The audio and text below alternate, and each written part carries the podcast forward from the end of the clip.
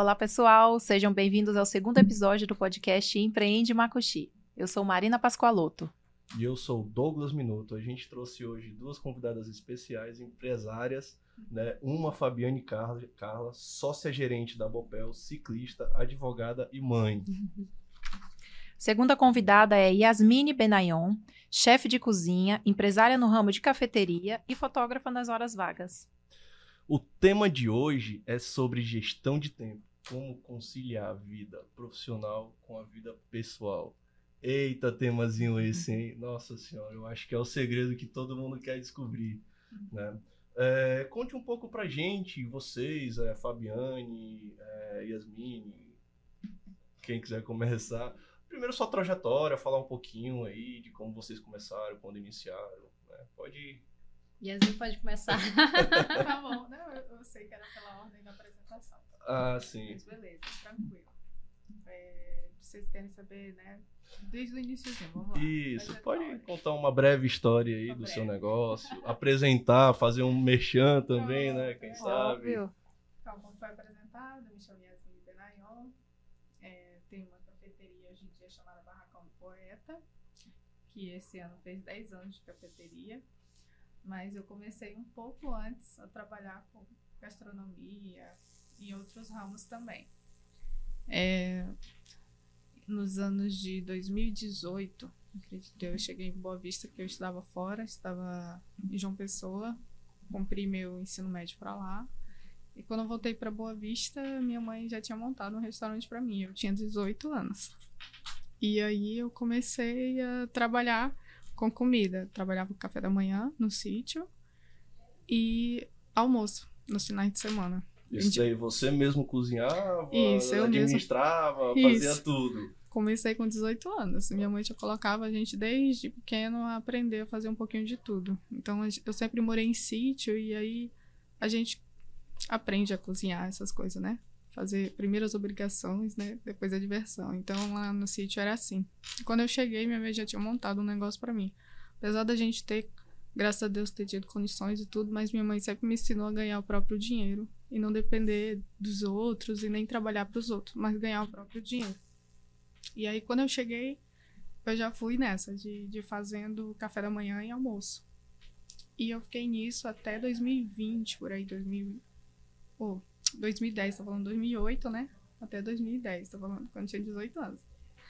E aí, é, nisso, eu um dia resolvi comprar umas roupas e revender, né? Eu, eu vendia de tudo um pouco, mas vou, vou nos, nos principais.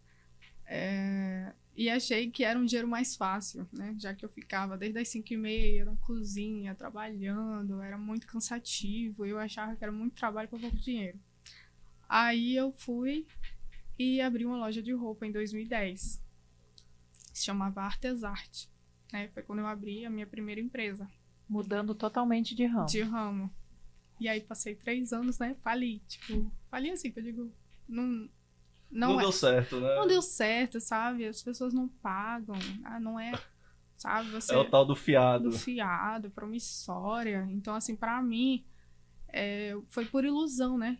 Vivia com produtos né, parados, né? A moda vai, vai inovando e você vai ficando para trás. E aí você vai atrás de coisas novas quando já tá lá tentando vender, já tem outra coisa que a pessoa já quer, enfim. É, isso é Aí, é para você que pensa que varejo é fácil, não. varejo é desafiador. É, entendeu? Então, eu via que eu gastava muito, mas não, quando eu comecei a vender, eu era meio que sacoleira, né? Até eu fazer minha loja. Então eu, eu acho que eu vendia mais indo oferecer do que ficando parada em uma loja, né? Na época, em 2010, o Instagram ele não era tão visado assim como hoje em dia para você divulgar aqueles teus produtos sem sair de casa, entendeu? Então é um pouquinho, era um pouquinho mais difícil.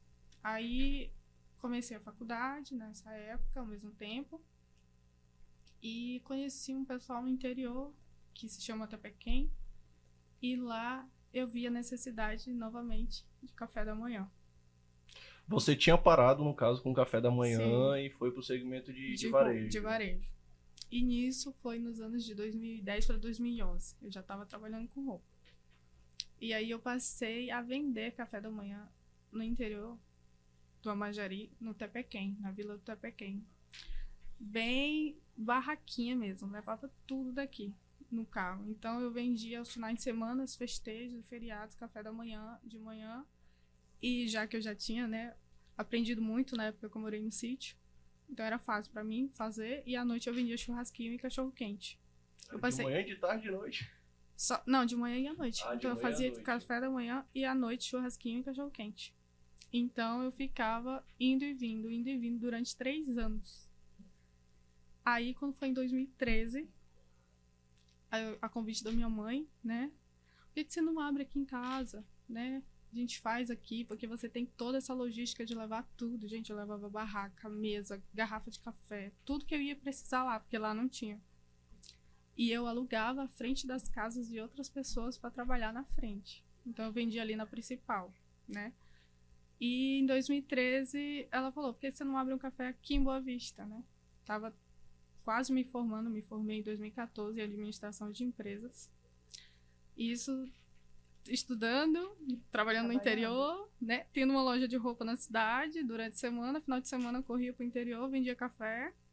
E aos domingos passei um, quase um ano vendendo é, coisas da loja na feira do Garipeiro, que é ali na Taiteve. Então, os domingos, 4 horas da manhã, eu estava indo para lá montar barraca e vender produtos de natura, Avon, boticário, roupa, jardinagem, tudo que eu tinha na loja eu levava para lá.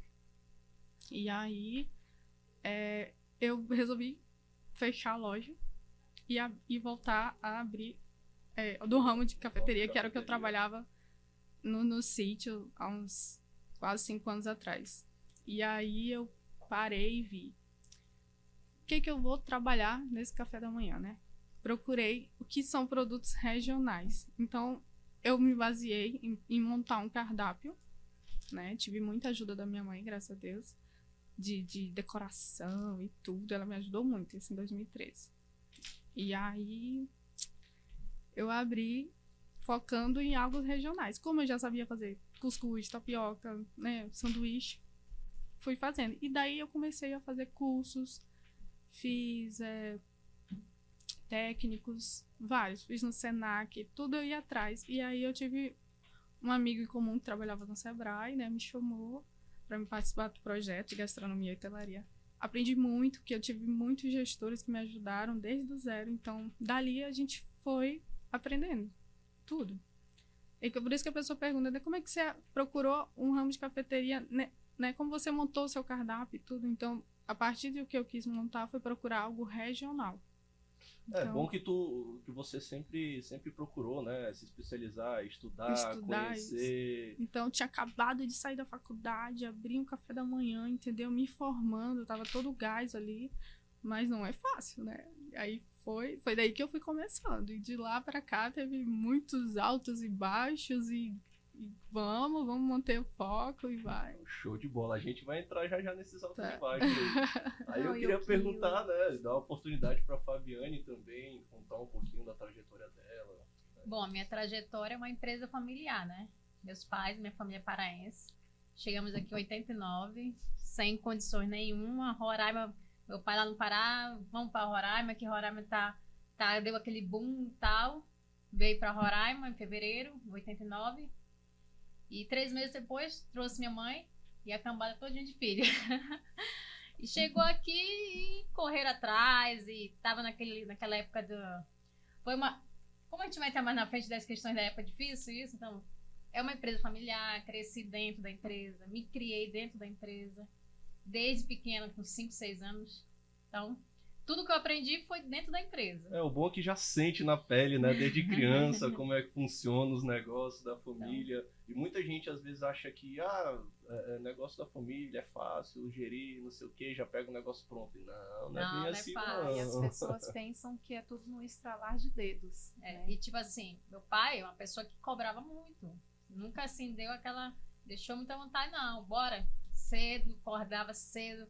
E eu gostava de estar dentro da empresa. Então eu cresci lá brincando, correndo, vendo tudo. Então desde o zero eu estou dentro da empresa, né? Como filha, cresci lá, vendo tudo. Aprendi tudo correndo no estoque, vendo os meninos é, trocando, trabalhando. Então tudo que eu aprendi foi assistindo e desde pequena. E meninas, é, Tem, tem alguma coisa que vocês, que marcou muito vocês, que vocês consideram que foi o principal desafio, o, a, a coisa mais difícil, a montanha mais desafiadora que vocês precisaram ultrapassar nessa jornada?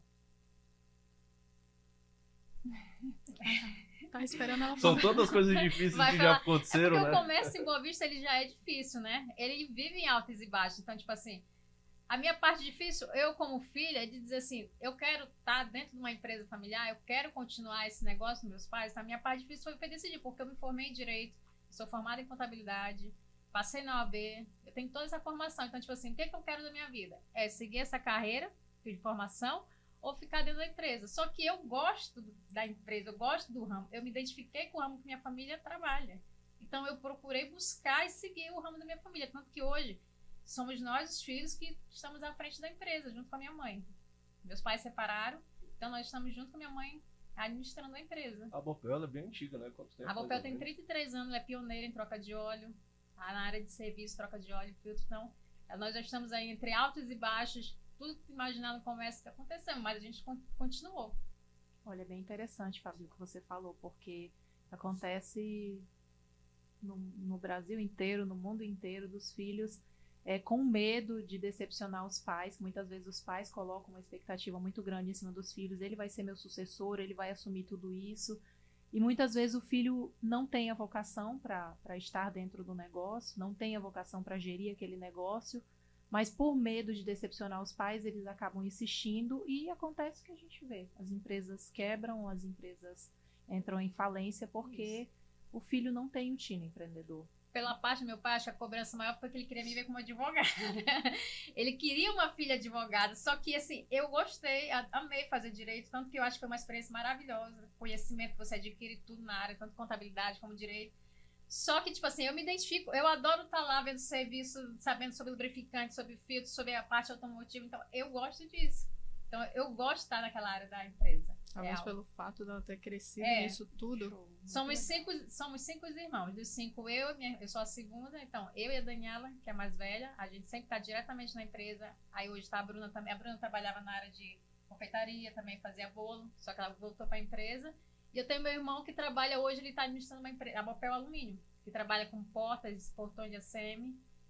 Já tá, já tá indo para um outro segmento. Outro né, segmento. Também. Já expandindo Legal. os negócios da É. família, né?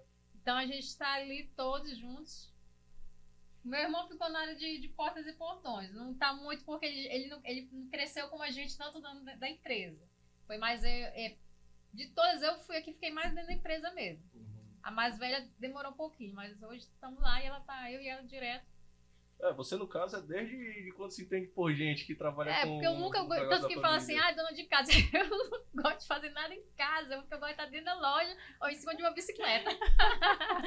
É o que eu gosto.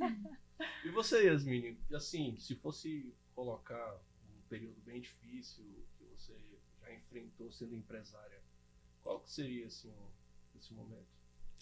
É, no início, todo início é difícil, né? Mas bem no, eu teve várias etapas, né? Eu vou falar do início. É você se se sustentar ali naquele mercado de trabalho, né? De você de você firmar a sua empresa, eu acho que é o primeiro. A marca, A né? marca, né? Então, Barracão do Poeta, de onde vem isso, né? É uma homenagem ao meu pai, que era poeta. Uma curiosidade que eu tenho. Porque como Entendeu? eu falei pra ela, eu, vi- eu vou no Barracão do Poeta, como era lá perto da minha Ah, casa, faz muito Então, tempo. depois eu vou olhar Barracão do Poeta, o que, que tem a ver com o café da manhã, né? Então, assim, foi um nome que minha mãe deu ao meu pai na época dos anos 90, que ele trabalhava com, com um bar, e aí ela homenageou ele com esse nome. E eu, depois de 20 anos, né, que ele já tinha fechado a empresa, eu reabri, né? No caso, eu abri uma empresa com o mesmo nome, mas no ramo de cafeteria. Então, para afirmar aquele nome em homenagem ao meu pai, né? Com dois anos que eu estava aberto a empresa, eu perdi minha mãe. Então, ali foi um baque para mim, assim, enorme e foi bem difícil eu continuar aquilo, né? E para mim foi, assim, continuar aquele legado, né? Aquela coisa que eu comecei, que ela me ajudou bastante, né? E depois de cinco anos eu perdi meu pai, que é um poeta, né? Então, tudo, tu- cada fase da minha vida teve uma perda e para mim foi muito difícil isso eu continuar sozinha, né? Que agora eu não tenho mais mãe nem pai. E aí eu acho que isso foi dando força, tudo que eles me ensinaram, né, desde nova, para eu continuar o barracão do poeta. Então, para mim, eu acho que foi mais as perdas familiar de continuar o negócio e, e, e né, fazer aquele orgulho que eu sempre quis dar orgulho para minha mãe, para meu pai de tudo que eu fazia, né? Quando era no início, eles não acreditavam que eu ia dar conta, sabe? Sabe como é que é? Recém-formada. É, o pai sempre tem um pouco esse medo, né? E aí queriam que eu. Tipo, minha mãe era juiz, era advogada, então meu pai era ex-bancário. Então eles queriam que eu fizesse é, é, concurso público, que isso não ia dar certo, entendeu? Então muitas vezes a minha própria família parece que não acreditava em mim e eu queria provar para eles, né, que eu ia conseguir. Minha mãe já me dava muito mais apoio, mas quando eu perdi minha mãe, entendeu? Meu pai tinha mais aquele, aquele receio, minha filha, você tá ficando velha e tudo, você tem que procurar alguma coisa para você e tudo. E eu fui acreditando. Aí chegou a pandemia. Meu Deus, a pandemia quase quebra o barracão do poeta, né? Porque a gente teve que se reinventar porque não poderia servir ao público na mesa. Então, dali foi onde eu comecei a vender no delivery, porque não podia atender no local. Então, eu tive que me reinventar para eu manter no mercado, entendeu? E daí eu saí de casa a, a, busca de um lugar central, já que eu morava na periferia, que é Jockey Club, né? E tipo, procurar um lugar central para facilitar as entregas e fui com quase nada no bolso e que meti hoje a cara. tá do jeito que tá. Entendeu? Então, eu acho que a dificuldade, tudo que eu passei, dali me deu a força de querer tentar né, a convite do Emerson Baú, que é o dono da plataforma 8 e o superintendente do Sebrae. Então ele me chamou, ele acreditou em mim, porque ele na época que eu entrei em Sebrae, ele era o meu gestor, né? Acho que Marina viajou com a gente desde o início, Sim. né? Então ele via ali, eu acredito que ele acreditou em mim, que ele me deu a oportunidade de eu começar do início, então eu construí junto com ele, né? E eu fui trabalhando, juntando dinheiro da fotografia com o que entrava do café e meti a cara. E fiquei oito meses trabalhando só no delivery, gente. Manter uma empresa só no delivery, sem poder atender na mesa, foi muito difícil. E com isso eu tive que fechar a minha, o meu barracão filial. Justamente porque eu passei oito meses fechado e as coisas paradas, elas vão se acabando. E com isso teve muitas pragas, eu tive que enfrentar cupim nas árvores, em tudo, na estrutura. E eu não tinha condições de construir outro do zero. Então, continuei onde eu estava, no centro. Então, foi um dos motivos que eu tive que fechar o Barracão 1, que era onde eu morava, né?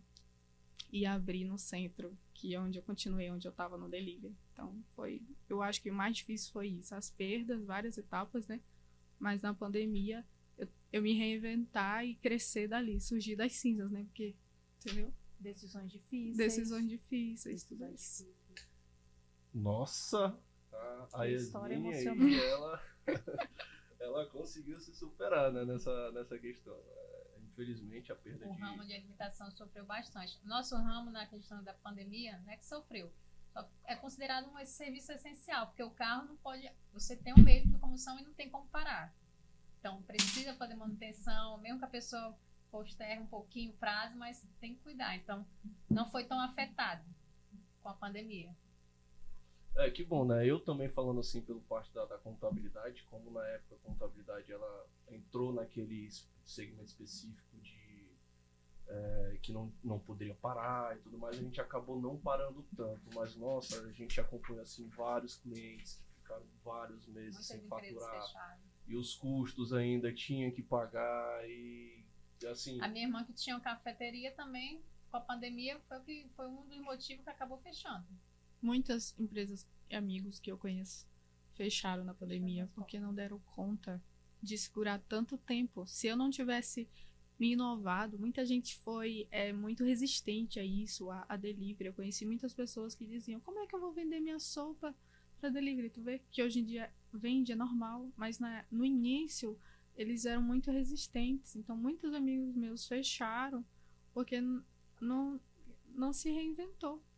Entendeu? Você, a partir da dificuldade que você tem, você tem que tentar uma forma de continuar e não desistir na primeira. E se foi você isso. demora para se adaptar, isso. as coisas passam por cima de você. Você é atropelado. E é uma cultura também roraimense. A gente não tem muito hábito de pedir. Tinha antigamente pedir as coisas, né? Por telefone. Eu acho que a gente, como é tudo pé, próximo, a gente saía e ia pro local. Uhum. E aí veio esse baque, então a- a- a- o pessoal mesmo em casa, a gente mesmo em casa, fica assim, será que vai chegar? Como é que vai chegar? Uma sopa, tu pediu uma sopa. Então, a, a galera, não só o comerciante, empresário, como as pessoas tiveram que se adaptar também. Se reinventar de pedir, aguardar em casa. É, teve toda uma mudança de paradigma cultural, né? Então a gente teve que se readaptar, se reacostumar a certas coisas.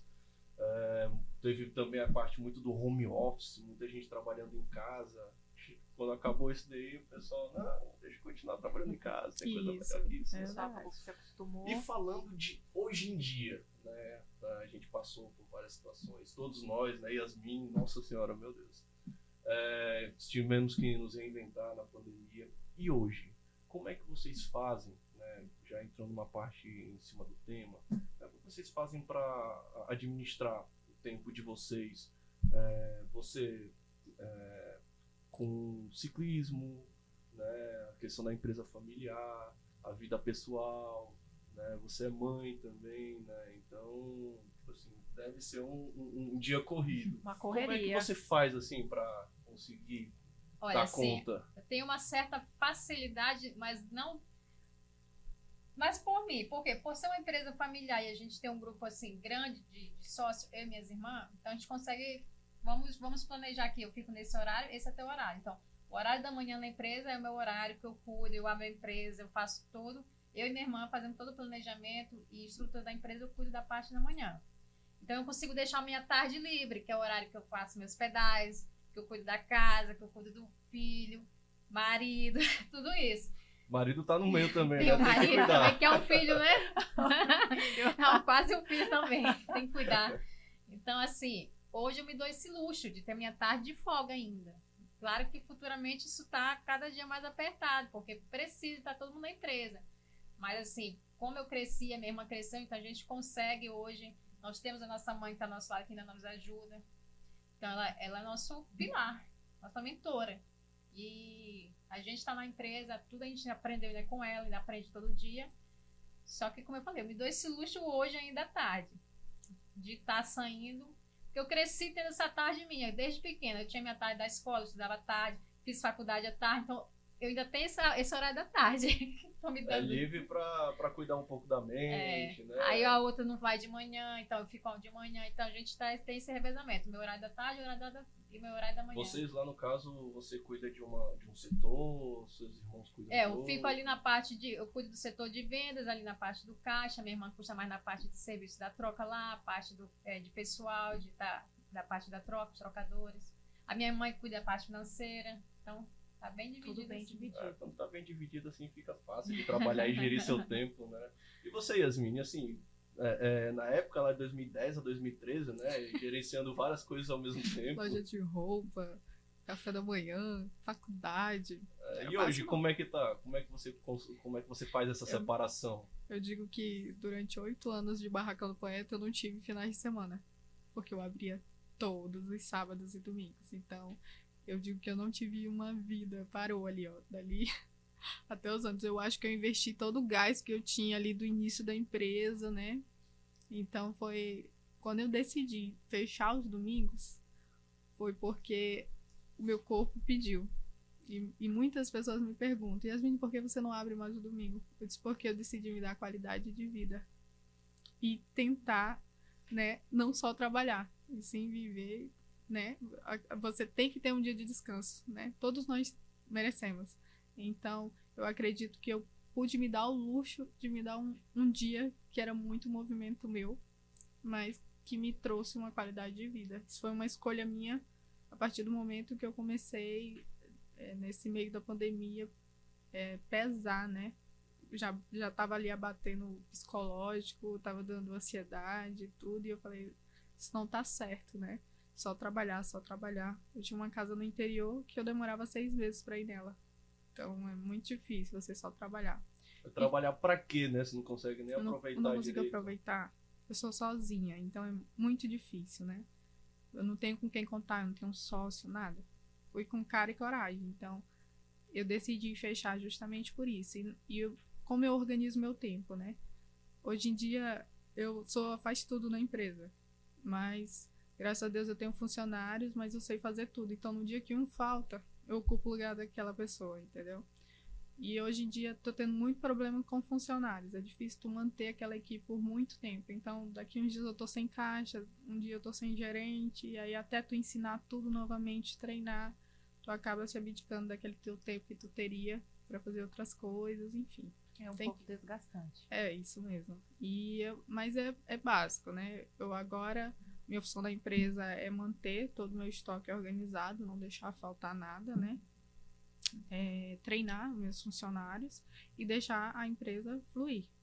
Essa é a intenção, né? Eu tinha um gerente que fazia tudo isso, mas saiu da empresa, então eu voltei. E eu acho, por um lado, até melhor eu ficar nessa parte de, de manter todo, toda a produção em dia, em estoque, organizando essa parte do que está à frente ali com, com o cliente, né?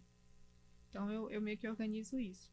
E eu sempre saio de casa, tipo, 10 para as 6 todos os dias, acordo 5 horas da manhã, é minha rotina.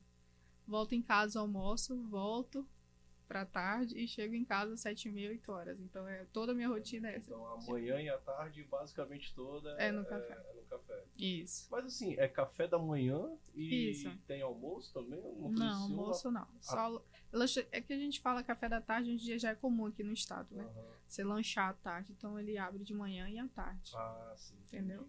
Pô, muito bacana. Essa parte de, de, de gestão, né, você conseguir gerir tanto sua vida pessoal quanto sua vida profissional, não é fácil não. Muita gente acha que o empresário, ele, ah, o empresário só tem ali, só vem, pega o dinheiro e vai embora. Não, tem muitas responsabilidades que a gente precisa arcar. Né? Como você mesmo disse, tem a questão dos colaboradores, Uhum. que muita, algumas vezes eles faltam, então a gente tem que ficar é, suprindo né, a falta Isso. deles e dando conta e agradando o cliente e ter que pagar fornecedor. E, Isso. cara, como é que faz para dar conta de tudo isso? né? Eu acho que muita gente que está começando a empreender agora também faz, se faz essa pergunta: pô, como é que eu faço para ser empresário e ter um tempo para minha família, né? ter um tempo para filhos, pais, para viajar ou alguma coisa do tipo? Eu acho que primeiro que a gente tem que comentar é que a mulher ela tem uma jornada dupla, principalmente a mulher empreendedora. Né? Eu e a Yasmin nós ainda não temos filhos, justamente porque hoje o nosso foco é o nosso negócio. Isso mesmo. E eu acho que o mais importante é você colocar na sua cabeça que nem tudo vai ser 100%, né? Às vezes tá, as coisas estão andando muito bem lá na empresa e a sua casa tá uma bagunça. E se você não conseguir se perdoar por isso, você vai ficando ansiosa e a coisa vai ficando pior. Então, aceitar que muitas vezes vai ser 50-50, às vezes vai ser 70-30. E se você puder ter pessoas para te ajudar, é muito bom. Que nem eu tava comentando esses dias com o Douglas, que ele, ai meu Deus, eu preciso me, me transformar em dois. Eu falei, não, você precisa de uma pessoa para te ajudar em casa. Porque muitas vezes a gente não consegue. A gente tem, tem roupa para lavar, a gente tem que se alimentar bem, a gente tem um objetivo de se alimentar bem para ter qualidade de vida, a gente tem que ir ali na academia rapidinho.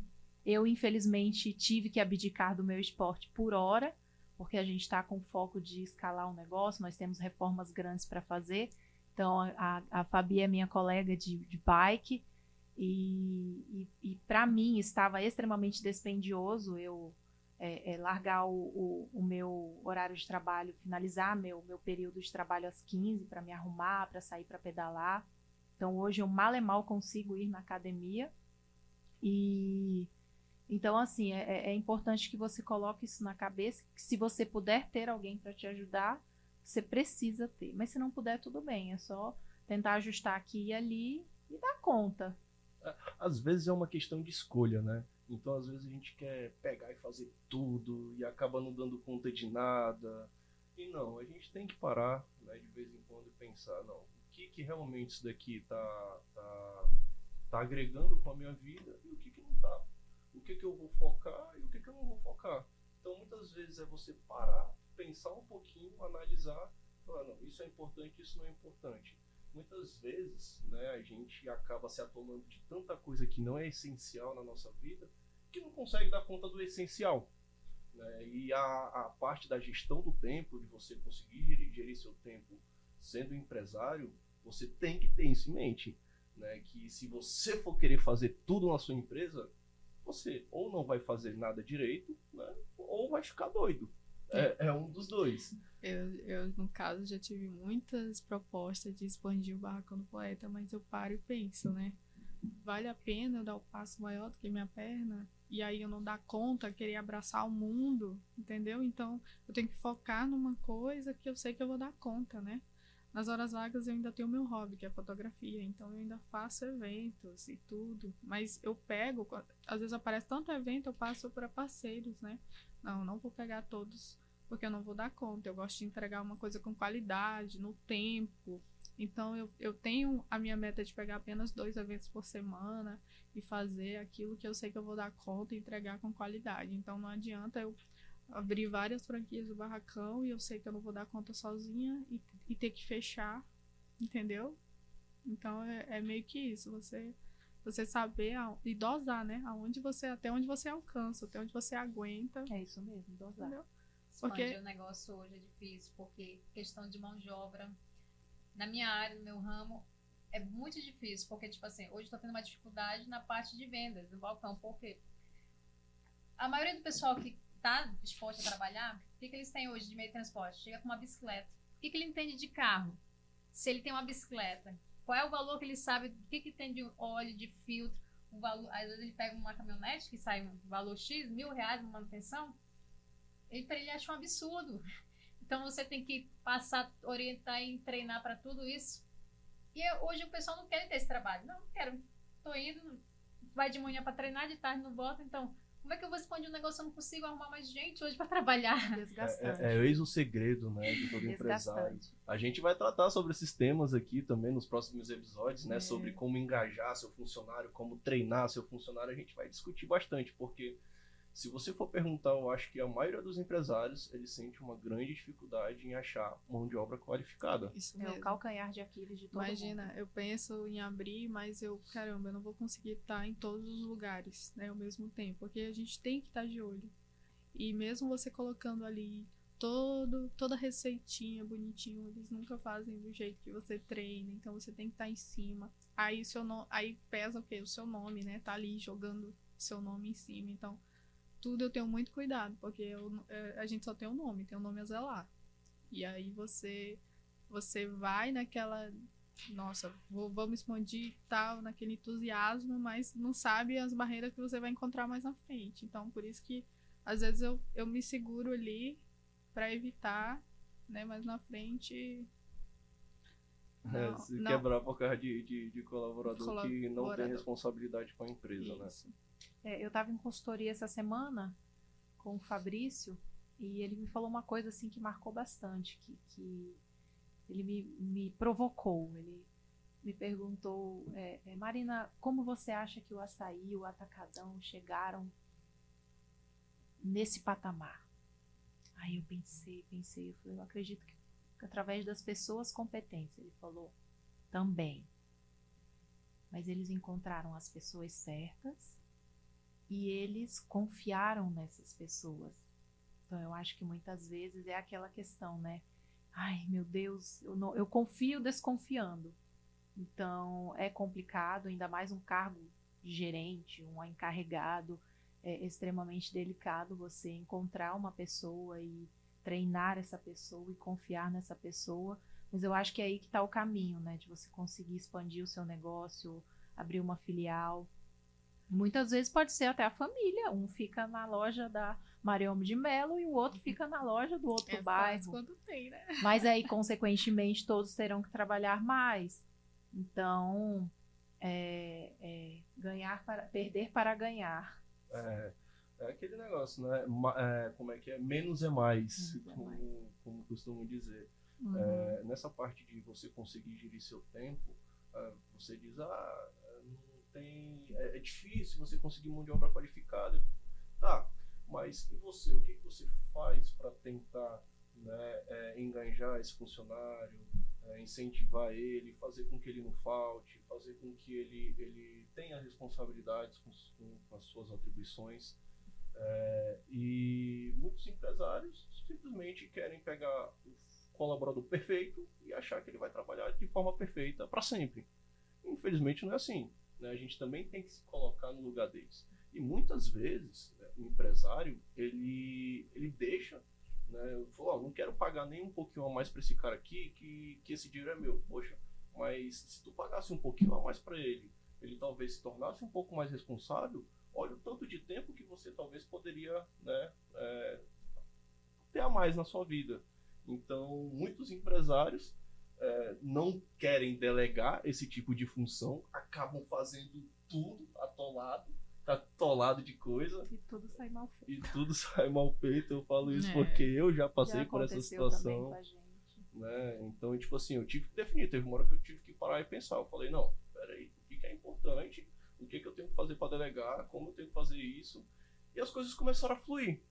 Né? Eu comecei a ter um pouco mais de tempo para pensar de uma forma mais estratégica para a empresa, porque isso é um grande porém também. Muitos empresários, eles gastam todo o seu tempo no operacional da empresa. São apenas empreendedores. São, é, são funcionários da sua empresa, né? E muitas vezes esquecem de ir para a parte estratégica, aonde você vai pensar formas de como melhorar meu atendimento, como alavancar meu negócio, como faturar mais que esse deveria ser o real, a real função do, do, do empreendedor, uhum. da empresa. Né? E por falta, por isso que o tema hoje a gente colocou essa gestão de tempo, né, que é, é, é, é muitos, muitos empresários não, se, não, não, não veem tanto isso como deveriam ver. Então, o, hoje o sinônimo de estar ocupado é de você ser importante. É, não, calma, peraí, às vezes você está ocupado porque você é desorganizado né? Então você está o tempo todo ocupado, o tempo todo ocupado, talvez você não tenha organização do seu tempo, você esteja querendo abraçar o mundo. E eu falo isso porque eu, eu passo por isso e eu estou começando a me readaptar, né? Tenho, eu tenho uma construtora, eu tenho eu administro um escritório de contabilidade, tenho um podcast, tenho uma empresa de gestão financeira, então, pô, cara, o que, que, que, que eu tenho que fazer aqui, meu Deus do céu? Se eu não conseguir gerir meu tempo, tudo vai sair mal feito. Isso mesmo. Né? E para isso eu preciso de pessoas. É, graças a Deus eu estou conseguindo adequar pessoas na minha vida, né? colaboradores que estão ali comprando a minha ideia e é, evoluindo junto com a gente. É, é, é, um, é uma dor. Dói, é como se tirasse um pedaço de carne. Eu falo por mim, porque recentemente eu abri mão de estar à frente do Nidori, coloquei uma pessoa para me ajudar a dividir ao meio as minhas atribuições e não é fácil, porque era 50% de chance de eu me surpreender com a pessoa e 50% de chance de eu me decepcionar. Então, infelizmente, infelizmente existe a chance de você contratar uma pessoa e a pessoa não é o profissional que, que, que constava no currículo. Mas graças a Deus eu me surpreendi. Então, uma profissional formada em RH tem me ajudado muito, porque nós prestamos serviço, então nós dependemos exclusivamente das pessoas, né? A pessoa, desde a pessoa que está atendendo, recepcionando o cliente, até a pessoa que está fazendo a higienização do quarto, a pessoa que está lavando o nosso enxoval, passando.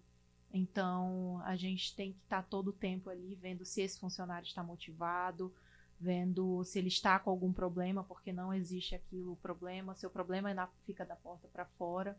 Então, muitas vezes o funcionário não está rendendo e a gente vai lá, o que está acontecendo? Ah, meu filho está dando problema. Não, então faz o seguinte: tira tarde de folga e vai na escola verificar o que está acontecendo.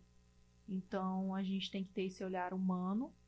E, e isso, eu, eu confesso que eu sou uma pessoa que, até por, por conta da sobrecarga, eu não conseguia ter esse olhar é, com os meus funcionários. E eu acredito que essa pessoa que eu contratei veio para agregar muito Uhum.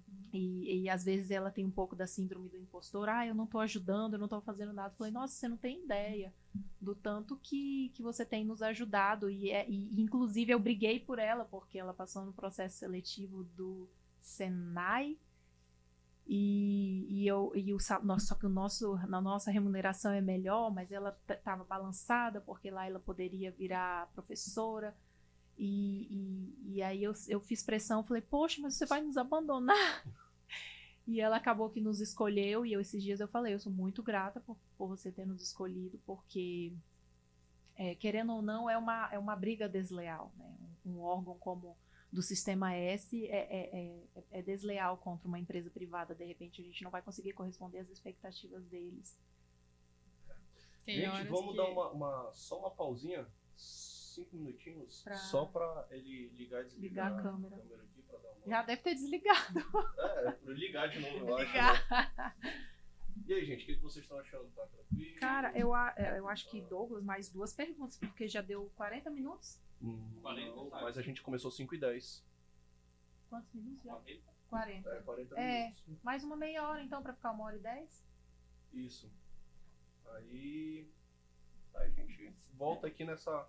Aí a gente vai voltar agora nessa parte do bloco 3. Tá? Que aí pensar no futuro. A gente fala um pouquinho do passado, fala um pouquinho agora do presente, das coisas que acha, depois Os vai. Planos, né? Os planos, planos futuros, tem alguma meta, né? Alguma coisa assim do tipo. Cara, agora tá calor aqui que eu tô suando feito um.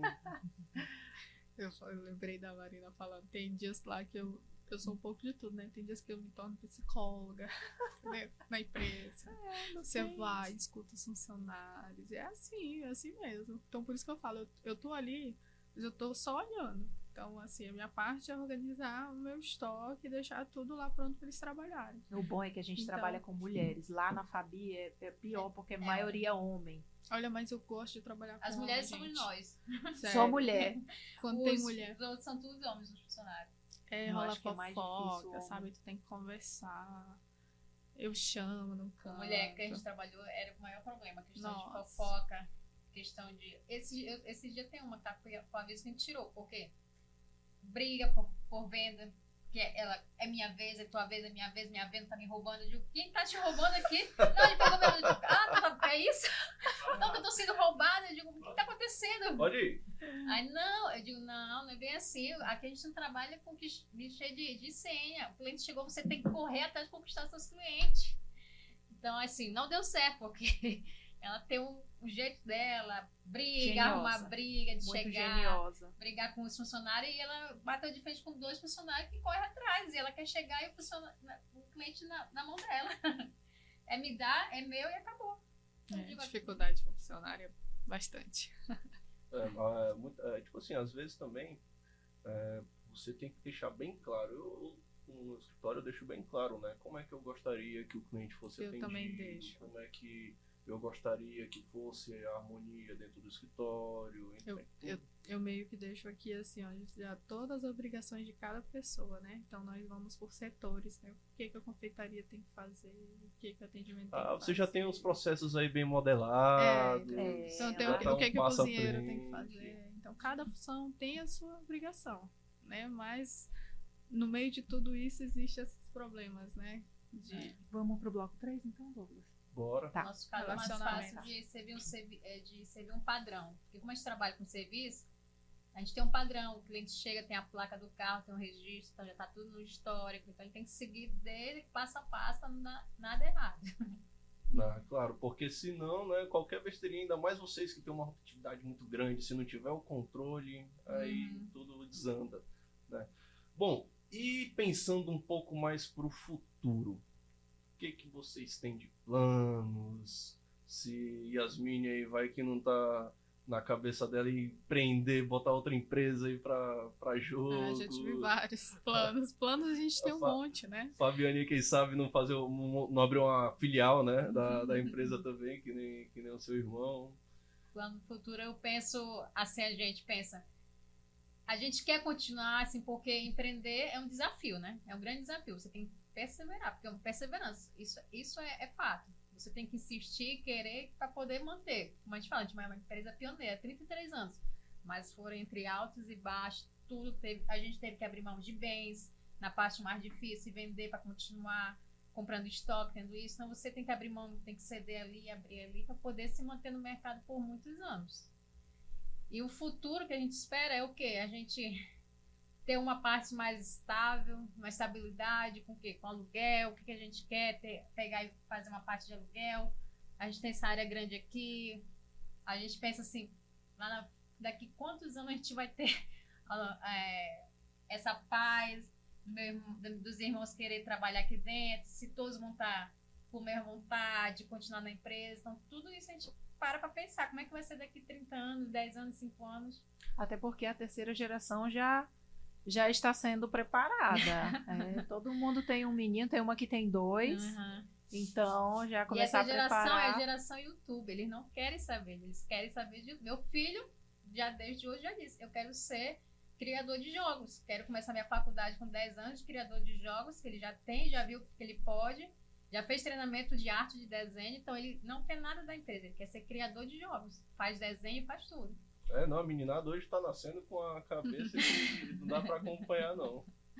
Então no futuro é nós, e daqui 10 anos é, é saber, vamos trabalhar, pegar aluguel, dividir, vender. é isso. É, até porque dizem que toda empresa foi criada para ser vendida. Então, de repente, você vende e começa um negócio com 10% daquilo. Né? Vira investidor, quem sabe? Mercado imobiliário. Se bem que o mercado imobiliário na cidade está tá complicado. Eu nunca demorei tanto para alugar uma casa. É, tá complicado pra quem compra, né? Que tá caro. Antigamente, né, com nossos pais, era fácil você comprar terreno, você comprar casa, você uma casa, 500, 600, 700, 1 milhão, tem que ter uma condição financeira boa. Então tá, tá difícil você ter um bem, adquirir bens hoje. E você, Yasmin, e aí? Conte pra gente. Você tem aí algum plano? Você Olha- pensa. Você falou que, que, que já te, de- te chamaram pra expandir, Isso. né? Já te Uhum. fizeram uma proposta. O que eu digo assim, né? Nossa visão, nossa missão, né? Desde o início, É, o que, que a tudo- gente tem daqui a cinco anos, o que, que a gente planeja. As metas, né? não é? Então, eu lembro que lá no início, a minha visão, daqui a tanto tempo, eu quero ser reconhecida como um dos melhores cafés regionais de Boa Vista. E eu acredito que hoje eu tô nesse nível que eu sonhei há uns anos atrás, né? Quando eu comecei lá no Tepequém, é, a minha, o meu sonho era terminar a minha pousada e ter o café da manhã barracão do poeta na pousada.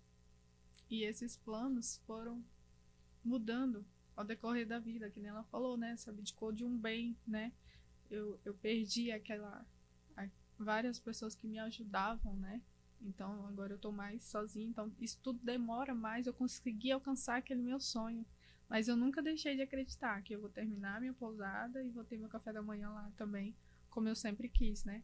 Tanto que em 2011 eu comprei um terreno lá, construí, entendeu? Mas as coisas vão parando, vão deixando, aí você trabalha mais um pouquinho aqui, junta.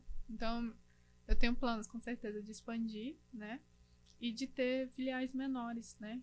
Ter uma, uma central, mas ter umas menores. Pensei em fazer é, barracões mais para pessoas Compactos. compactos, porque hoje em dia eles querem que eu abra dentro de um co-work, eles querem que eu abra dentro é, de uma lojinha pequena, então eu sei que o meu público é muito grande e eu para eu abrir um pontinho pequenininho, entendeu? Então tô com planos de fazer algo assim, de barracões mais lanches mais rápidos, entendeu? Coisas menores.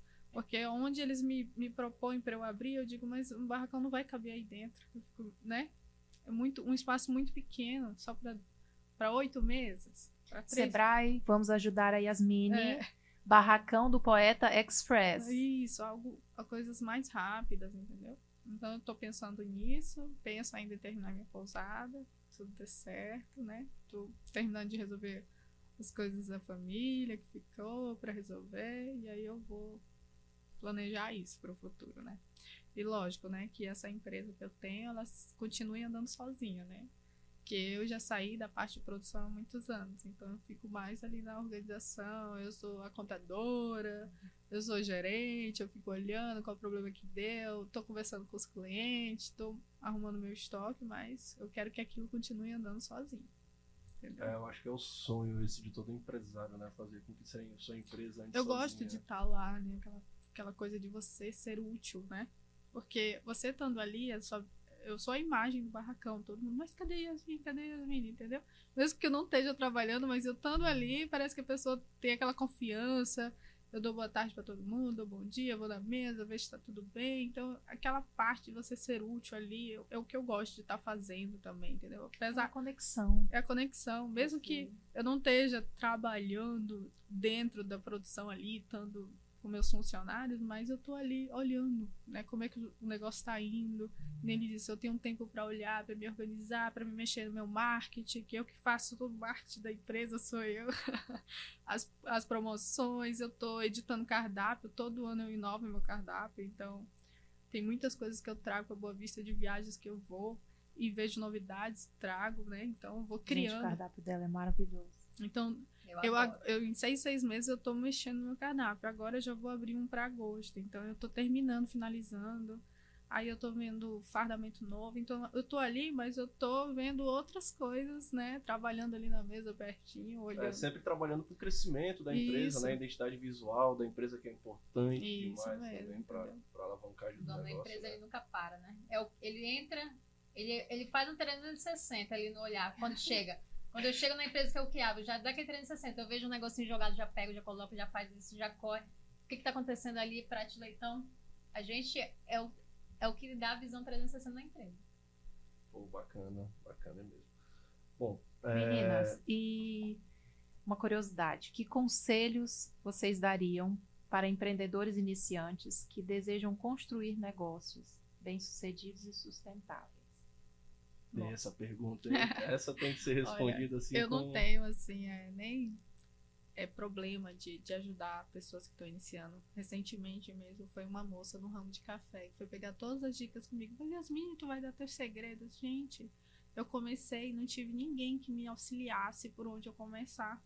E já pensou se eu tivesse tido uma pessoa que tivesse me ajudado dessa forma?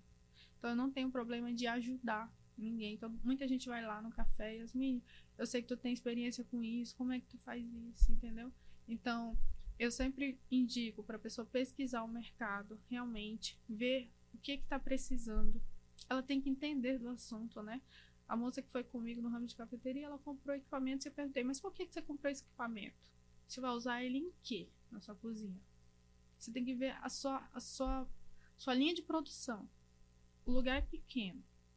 Tudo você tem que pensar. E ela não tinha pensado nisso. Eu falei, mas como é que tá essa sua comanda? Eu fui ajudar ela na comanda, no cardápio. Então, eu, eu digo que a pessoa tem que estudar primeiro aquilo que ela vai abrir. Pra ela não ir de cara, ah, porque fulano de tal tá ganhando dinheiro com aquilo, eu vou ganhar também. Não é assim. Se você não entender do assunto, se você não, não for à frente, né? Eu tive que fazer vários cursos para eu aprender muito sobre gastronomia para chegar onde eu tô aqui, entendeu? Então, você tem que estudar pelo menos um pouco, fazer cursos, vai atrás do Sebrae, né? O Sebrae ajuda bastante, atrás de finanças, como é que faço um fluxo de caixa, entendeu? Para você entrar ali e ter, ter uma noção um pouco do que você vai abrir. Eu digo isso, primeiramente. Para você ir atrás de alguém que, que, entenda sobre o assunto, já que você não vai, fazer algum curso, pelo menos, para você entrar, não entrar de cara e bater, né, na porta. Porque assim, você para ser empresário, você não precisa de nenhuma formação, né? Mas não significa que você não tenha que se especializar como um médico, como um advogado, como Entendeu? qualquer outro espaço. Lógico que tem gente que aprende, tipo, muitas coisas eu aprendi no dia a dia que eu não aprendi na faculdade. Isso todo mundo diz, ah, não preciso fazer uma faculdade para ter meu ramo de negócio, tudo bem. Mas é coisa que você vai aprender no dia a dia entendeu? E para isso, muitas vezes você cai, levanta, vai de novo, bate, mas com os erros você vai aprendendo. Mas aí para você não errar tanto e focar numa coisa, é interessante que você procure alguém que, que realmente possa lhe, lhe guiar Auxiliar. pelos caminhos certos. Auxiliar, isso mesmo. É assim, seguindo um pouco essa, essa parte da Yasmin falando, né? Ah, você tem que se preparar e tudo mais. O Sebrae, inclusive, ele oferece, que eu já até li o planozinho do Sebrae, que é um plano de negócio é, tipo assim, um plano de ação. Pra, o, o Sebrae ele te passa, né? Não Você tem que fazer um planejamento. É, né? Não lembro quantas folhas são, mas ele te passa desde o início. O que, que você precisa começar a fazer para iniciar o seu projeto. Eu acredito que a pessoa tem que ir atrás pelo menos disso. Porque ela vai, ela vai ter uma coisa que ela não vai saber fazer, né? Ela vai chegar lá em finanças, meu Deus, por que, que eu não tô, tô vendo retorno aqui? Como é que eu vou precificar um produto, né? Onde é a minha linha de lucro, tudo isso, todos os gastos que eu vou ter para abrir uma empresa. É, muita isso. gente vai ser, vai empreender e só olha para as partes positivas. Ah, vou conseguir isso, vou ser rico, vou não sei o que. Esquece aí, que tem é, os problemas. Eles não entendem né? também que, dependendo do mês, a venda aqui foi boa, mas no outro a gente não sabe como é que vai ser. Aí ele conta com o que ele vendeu esse mês aqui. E tira tudo e gasta tudo e, aí torra ele, tudo. Eu tive 20 mil de lucro. Olha, eu vou usar esses 20 mil. Mas chega no mês que vem, ele vendeu isso a menos. Aí vai, né? Não vai ter mais o lucro. Quando ele precisar, porque em empresa todo dia acontece uma coisa. Um dia é um liquidificador lá no meu, outro dia é um vazamento, outro dia é um fogão. E se eu não tiver preparado para aquilo? Tô Já contando. dizia o Gustavo Cerbasi.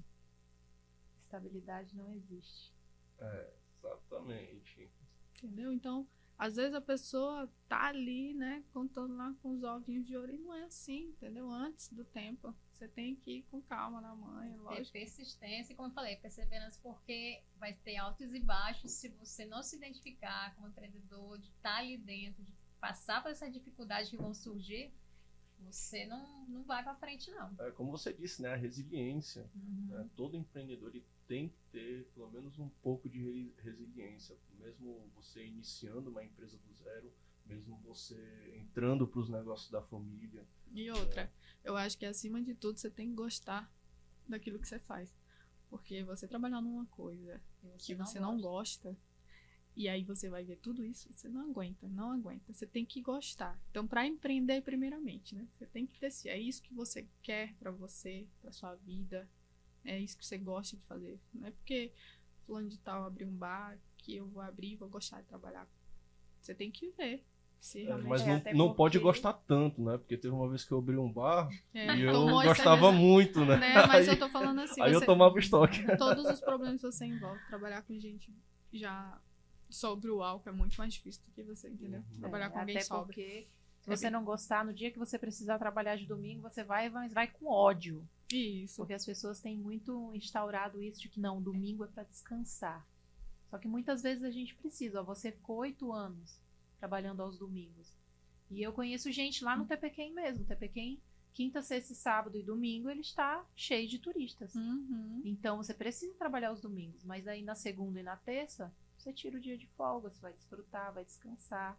Então é, é essa, esse é o pra X minha da questão. rotina, você eu tem que acabei tendo que escolher o domingo, porque todas as pessoas em minha volta, a folga era domingo. Então eu acabava não, me- não tendo um dia de folga. Chegava segunda-feira, eu tava sozinha. Ah, não vou fazer É, Não, como? não, não, Eu a vou pena, né? trabalhar, entendeu? Eu vou ficar, fazer o quê na minha segunda-feira sozinha? Então eu meio que decidi isso pra mim ter essa qualidade, é, me relacionar bem com a minha família, ter aquele tempo, né, com primo, sobrinho, coisa, madrinha, coisa que você, a vida vai passando, né?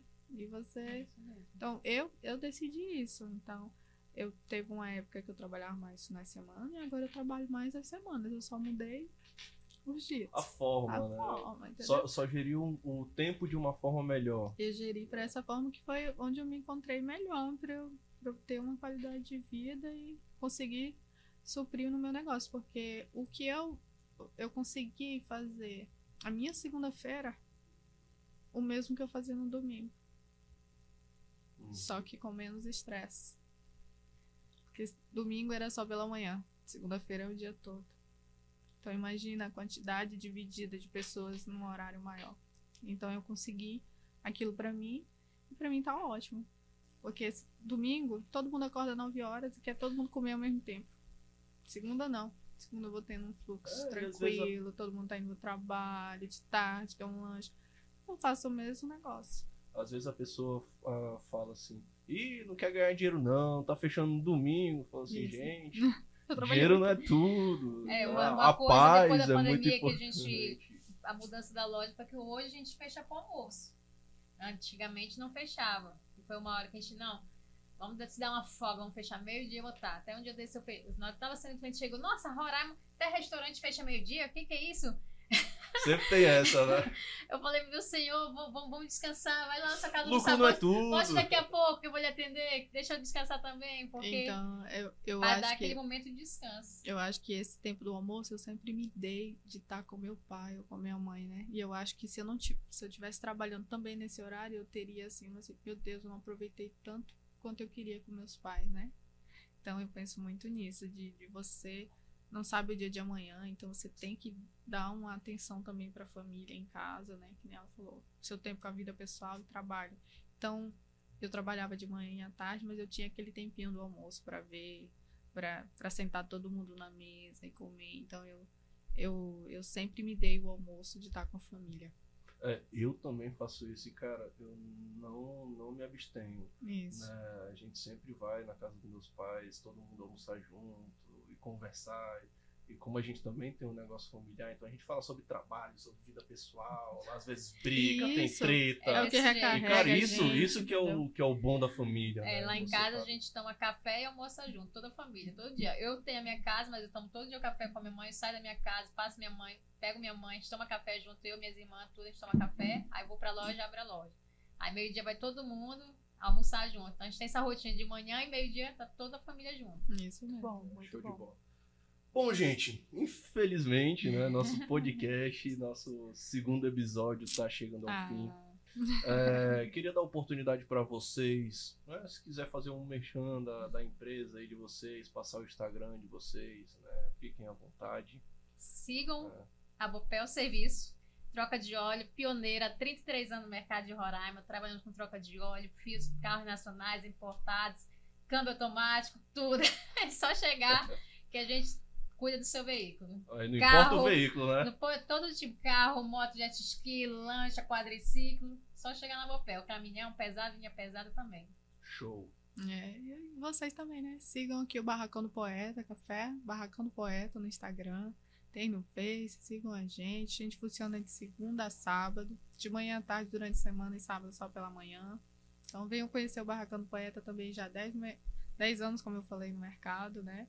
E cada dia trabalhando para melhor servir vocês. Olha, eu, eu vou lá, viu? Eu sou cliente. É, e eu, Sou cliente engraçado, engraçado é que meu, o o óleo do meu carro eu preciso trocar ele já, já tô precisando trocar. Então. Eu E pensei eu já sei nisso, o né? café também, porque semana passada eu tava procurando, rapaz, eu queria tomar um café em um lugar diferente. Aí eu já sei o lugar. É, Vamos fica lá lá, na né? Pedro Rodrigues, número 80 Centro, atrás do Hotel Iramutã. Show de bola. Meninas, muito obrigada pela presença. Obrigada Foi maravilhoso pelo convite. escutar a história de vocês.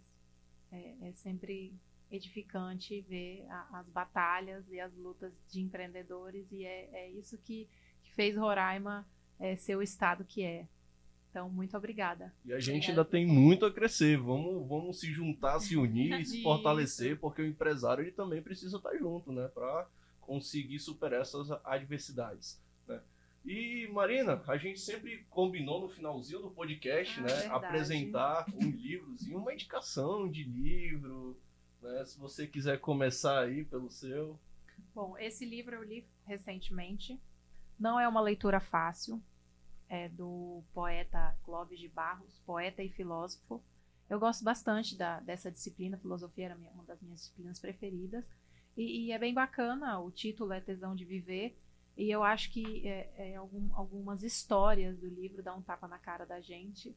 E é interessante para quem é empreendedor, para às vezes tá passando por uma situação e aí tem uma história parecida e você cai na real. E tá, e tá interligado, né, com o tema de hoje, porque você é empresário, você é empreendedor, você tem que ter um tempinho ali para ter aquela vontade de viver, viver bem e, e conseguir né, Ah, ser gostei feliz. da indicação. Eu também trouxe um, tá? É, Hábitos Atômicos, o livro do James Clear. Cara, é um livro sensacional, uma leitura simples, né? Tudo, tempo, finanças, entre outras coisas, tudo começa no hábito. Então esse livro ele meio que fala para você, te explica como você acrescentar bons hábitos na sua vida né? e como você tirar os maus hábitos. Porque Legal. tudo depende do, daquele processo diário da Uhum. gente. Aquela pequena coisa que vai fazer com que. é, A gente evolua. exatamente. Então, pessoal, é isso.